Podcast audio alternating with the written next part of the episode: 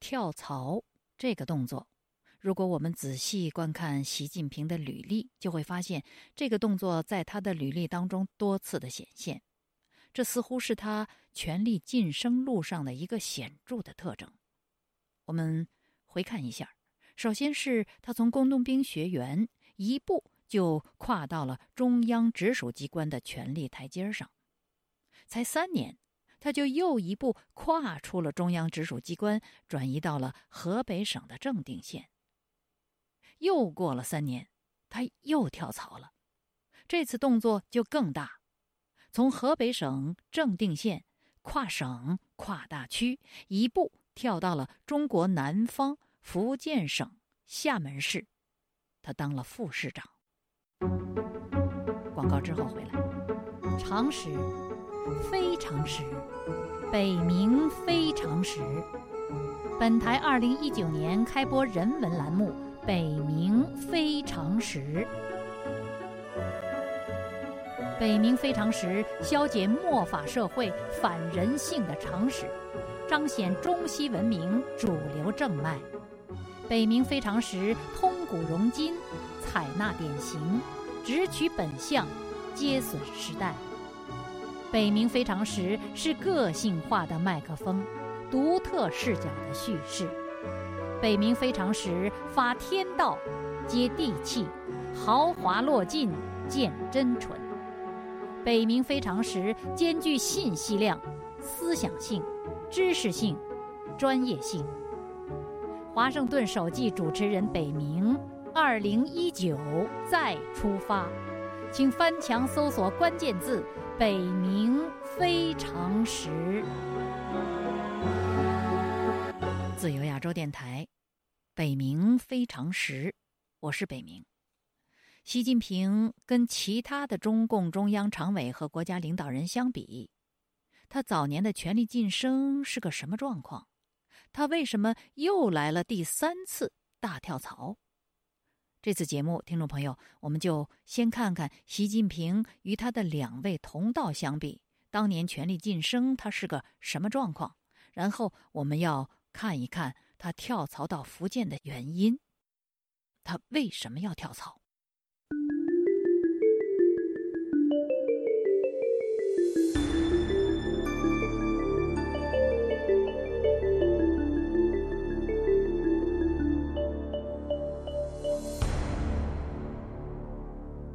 比较一下另外两位当年省部级干部第三梯队的候选人。排名第三名的现任中共中央政治局七常委之一的栗战书，和排名第二的现任中共中央政治局常委之一、国务院总理李克强，就不难体会出严怀就是青干局考察习近平的这位官员所指出的考察习近平的三特殊，绝非是夸张。这个三特殊。我们在上一集已经介绍过，如果您不明白，请回过去听上一集的节目。我们看看栗战书。栗战书自一九七一年开始在河北家乡就读中专，他是河北人，任职单位历经石家庄地区商业局、石家庄地委办公室，直至一九八三年升任无极县县委书记。这个栗战书，他起步在河北，升任在河北。截至青干局考察的一九八三年，他十多年都没有离开过河北。直到一九九八年跨省到中共陕西省委任职，他实际上二十七年都在河北省内，而且是按部就班的晋升。我们再看看当今中国国家总理李克强。李克强一九七四年在家乡安徽省插队当知识青年，自一九七八年正式高考进入北京大学法律系就读，并任学校学生会的负责人。他一路是从北大团委、共青团中央团委、共青团中央学校、共青团中央书记处、全国青年政治学院走来。到他一九九八年去河南省委任副书记，他起步是从北大学生会和学校团委，十年他没有离开过共青团的系统，官阶晋升也是按部就班。而习近平呢，如前所述，不仅是从中央空投到河北正定的，而且下放正定按官方说法最多也就是一年半。我们这儿来看看严怀的说法。严怀在二零一六年十月十二日接受《明镜》采访时说：“习近平到正定是下去半年多，估计呢这可能是口误，因为严怀是一九八三年十月二十日到正定考察的。即便按照杨中美著作中的说法，杨中美是海外的一位学者，他出版过一本书，叫做《习近平》。”站在历史十字路口上的中共新领导人，按照杨中美这位学者在这本著述中所说的时间，习近平是一九八二年底下放正定的，那也有将近一年的时间了。此外，严怀在明镜视频采访中说，后来他很快成了县委书记，但是他书中的说法是，习近平今年刚升为正书记。所以，根据前后文的逻辑，这句话应当理解为是在严怀下去考察的1983年十月，习近平已经是正定县的县委书记了。而按照官方习近平的履历，习近平是一九八三年七月升为县委书记的。这个时间呢，正好是严怀去考察的前三个月。我们回过头来再看习近平的这个特殊性。中共的干部级别从上到下是国家级、省部级、厅局级、县处级、乡科级，就是乡间和科员级别。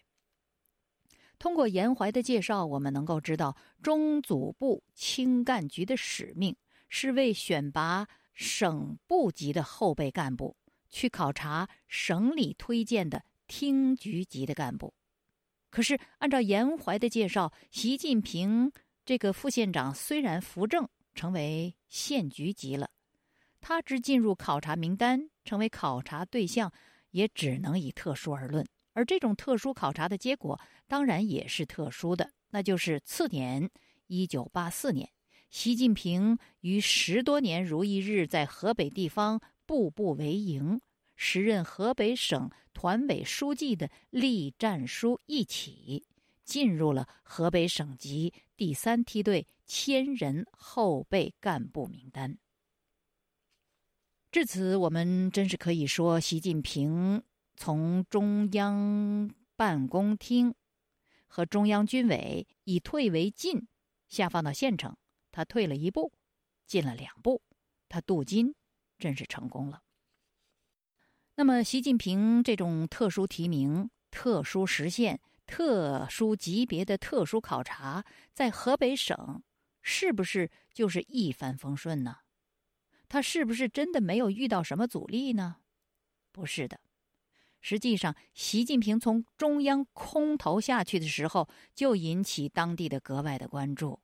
从正定县委、县政府到河北省委、省政府。虽然没有人知道上方这么快就会来人考察他，可是普遍知道他是从上边下来锻炼的。那么锻炼的目的呢？不言自明，就是为了提拔晋升。这个考察呢，不仅是青干局考察的人心知肚明，河北省委知道后，虽然不能阻止，也还得派车派组织部官员送青干局的严怀去正定。那正定离石家庄也就是十几公里的路，但是他们极为不满。这个不满的人呢，还不是一般的人，他是河北省委的第一书记高阳。常识，非常识，北冥非常识。本台二零一九年开播人文栏目《北冥非常识》。北冥非常识，消解末法社会反人性常识，彰显中西文明主流正脉。北冥非常识，通古融今，采纳典型，直取本相，皆损时代。请翻墙搜索关键词“北冥非常时”。高阳本来是为了解决河北当局极为复杂的内部的两派斗争，顶替河北第一书记、第二书记和书记到河北任职的。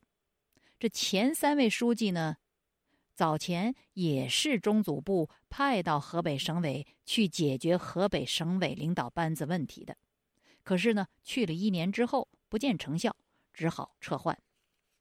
那么，一九八二年中旬，高阳一到河北，就以其不问派别是非、大体一视同仁的大团结的方案，显示出他的工作魄力。可是，道高一尺，魔高一丈，中共十二大上河北小组成员互相剑拔弩张，几成仇寇。而写着高阳同志亲收的各类告状信，成捆成批的抵达省委那栋书记大楼，这是河北省委的那个书记大楼，要给高阳看。干部们呢，甚至放下工作，坐在这个书记楼前请愿，要求落实政策。可是这个新来的河北省委第一书记高阳不为所动。两个月之后，他以笔名夏明为名。在河北日报发表针对性的文章，矛头直指诬告行为。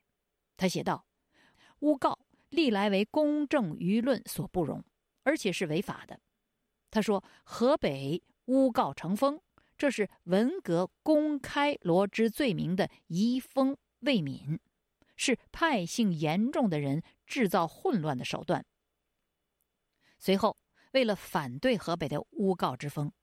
高阳利用共产党人权力在握的特点，把工作的效率提到最高。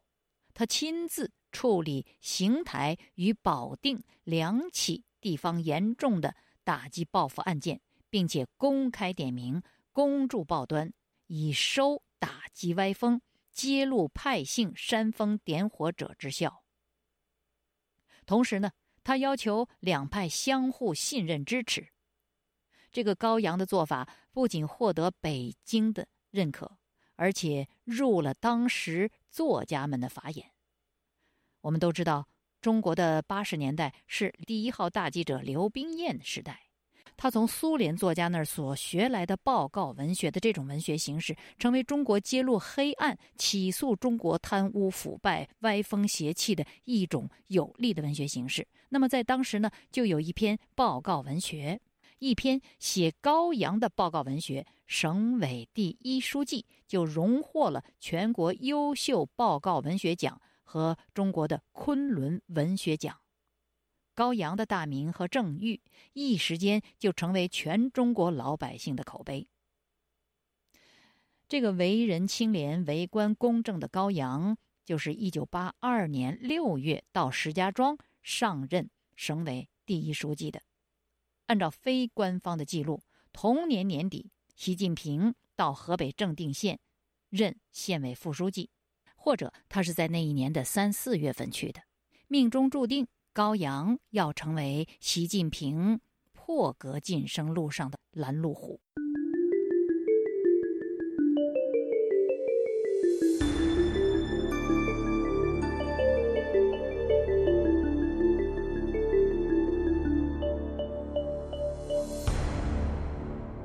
高阳阻止破格提拔习近平已经不是新闻了。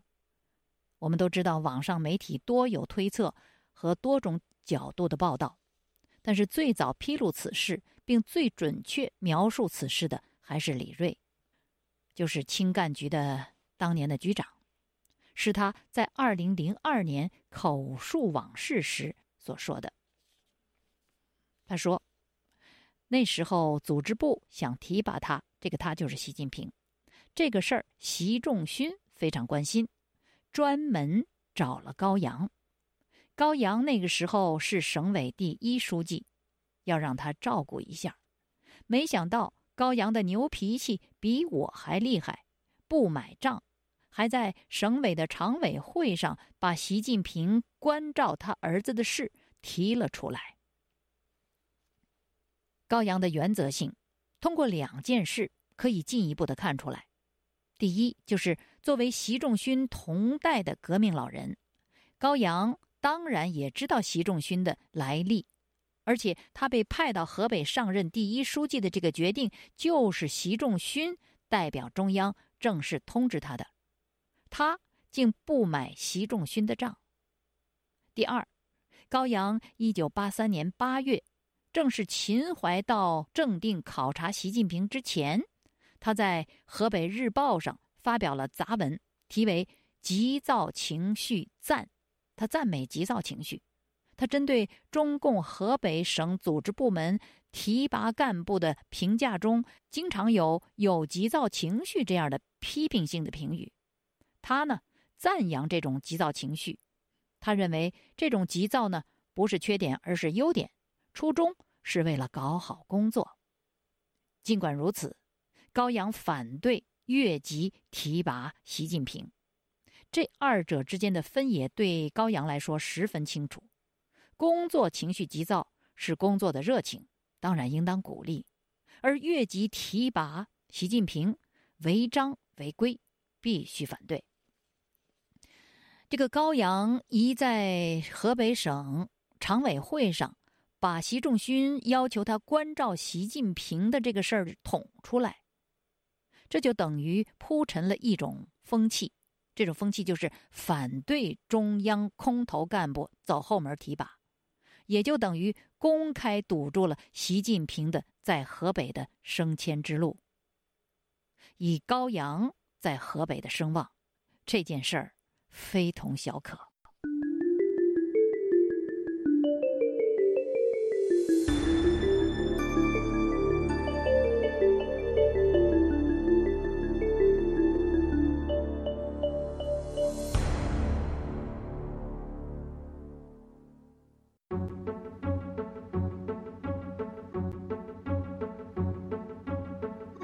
可是值得关注的是，习近平的升迁之路并没有因为高阳的直接公开的反对而受挫。为了排除这个障碍，如前所述，他竟再一次跳槽了。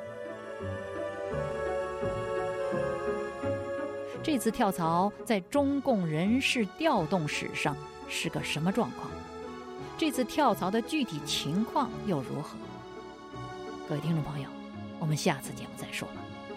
这里是自由亚洲电台《北冥非常时》，我是北冥，北方的北，明天的明，是这个节目的主持、撰稿、制作人。谢谢您的收听，我们下次节目再会。